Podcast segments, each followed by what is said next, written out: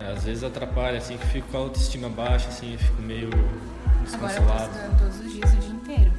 Tô com um pouco de pressão por causa De do você, vestibular. será que eu tô escolhendo o curso certo? Será que eu tô Chegou, fazendo né? certo no próximo ano, tipo, faculdade? Enem e pandemia. O que esperar para 2020? Oi pessoal, tudo bem? Aqui quem tá falando é o João Corbanês. E eu sou a Heloísa Luz. E hoje a gente vai apresentar o Cosmopop com uma edição sobre o Enem 2020. O Enem que era pra acontecer em 2020, ao menos. O que é o Enem? Então, criado em 1998, o Enem é hoje a maior e mais complexa prova que compõe o nosso sistema educacional. Então, ele tem o objetivo ali de avaliar o desempenho dos estudantes que concluíram o ensino básico. E hoje é utilizada como uma forma de seleção para as, para as principais universidades, é, tanto de instituições públicas, privadas, quanto algumas estrangeiras, né? O principal meio de ingressar em uma universidade através da nota do Enem é pelo SISU, que é o sistema de seleção uni- unificado, né? Então, o candidato ele pode encontrar ali as instituições que ele quer, é, que ele quer cursar, o curso específico, a nota de corte que seria necessária, e a partir disso determinar o que ele preferir, né?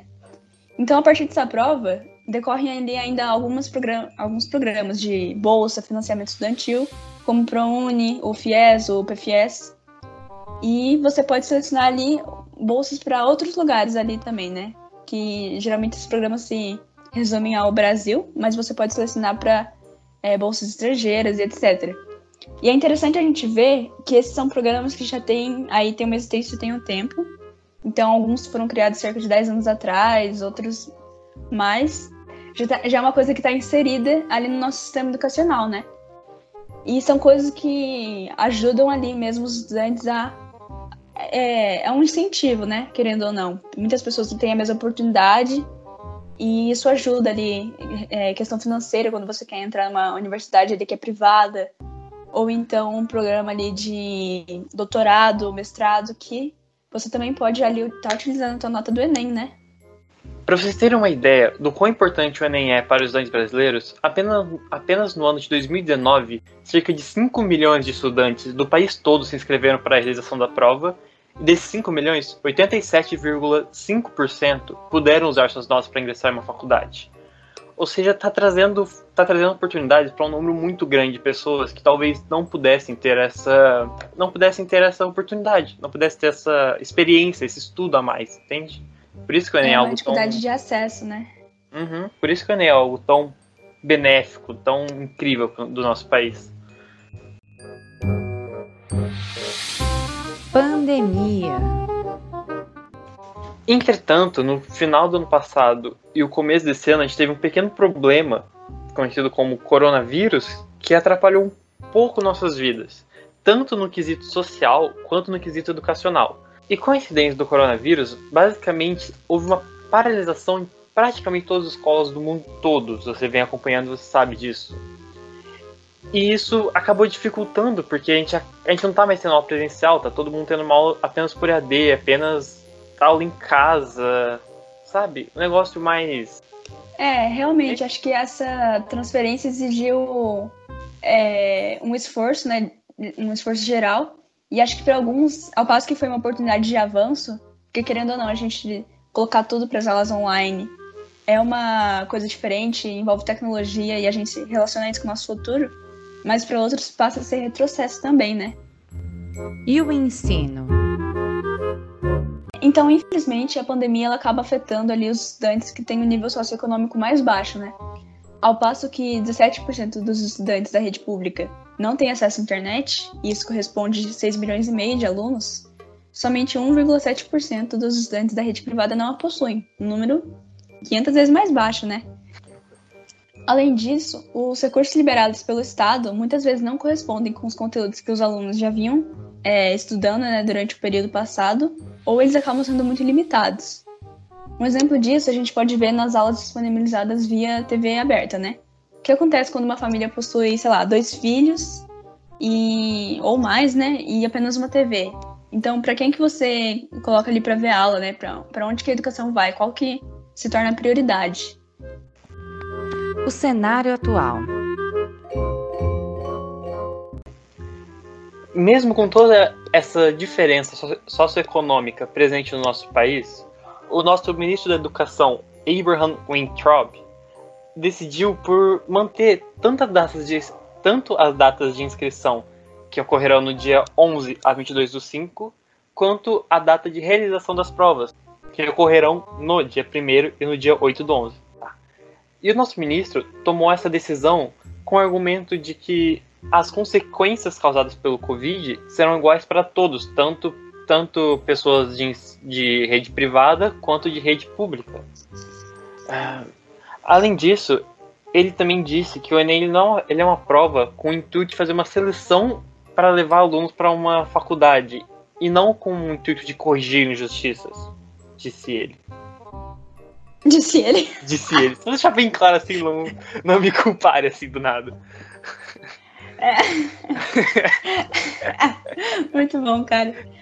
Mesmo com as afirmações do nosso ministro, os dados nos mostram outras coisas. Eles nos mostram que a diferença, a disparidade entre os alunos de baixa, média e alta renda gera muito grande e com isso tende a ficar ainda pior. E se for mantido o calendário, tanto com as datas de inscrições quanto a data da realização das provas, poderia haver uma redução significativa no número de inscritos e na qualidade dos resultados, na qualidade dos resultados finais. Ou seja, menos gente se inscreveria por falta de oportunidade, por falta de condição, muitas vezes, de ter essa, esse recurso, e, consequentemente, menos pessoas de uma classe menos privilegiada poderiam ingressar na faculdade, pois não teriam acesso a uma educação durante esse ano, não teriam acesso a sequer uma aula normal durante esse ano. Isso deixaria com que as faculdades, isso faria com que eles não tivessem uma oportunidade que as pessoas com uma renda, com um poder aquisitivo melhor teriam. Referenciando o cientista político Daniel Cara, educação não é privilégio. O governo não pode negar a realidade. E nesse caso, negar a realidade é permitir um processo de elitização no sistema educacional brasileiro. Clima de tensão. Então, essa situação abriu portas para uma crescente tensão entre estudantes do nosso país inteiro e o governo, né? Milhares de pessoas se mobilizaram e se sensibilizaram em razão do adiamento do processo.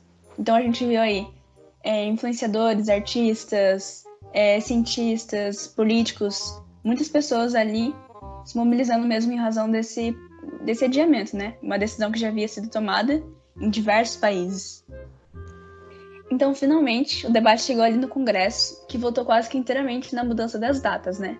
Após muita pressão, muita revolta, o INEP finalmente teve que ceder e anunciou ali no dia 20 de maio o adiamento da prova que agora está marcada para acontecer entre dezembro de 2020 e janeiro de 2021.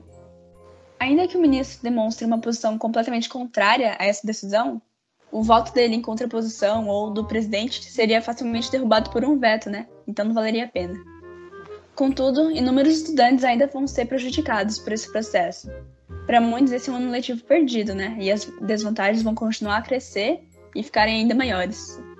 Parafraseando aí o, a própria propaganda do Enem, e se uma geração de novos profissionais fosse perdida?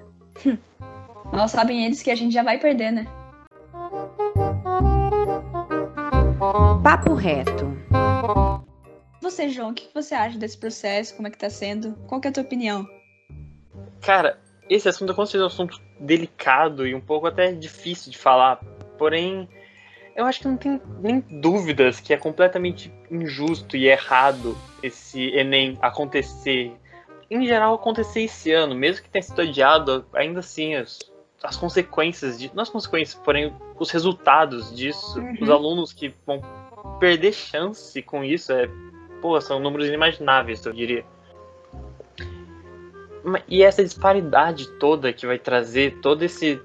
Vai, é como disse anteriormente, vai fazer uma elitização das faculdades, vai fazer com que parece que está particularizando até o Enem, de certa forma.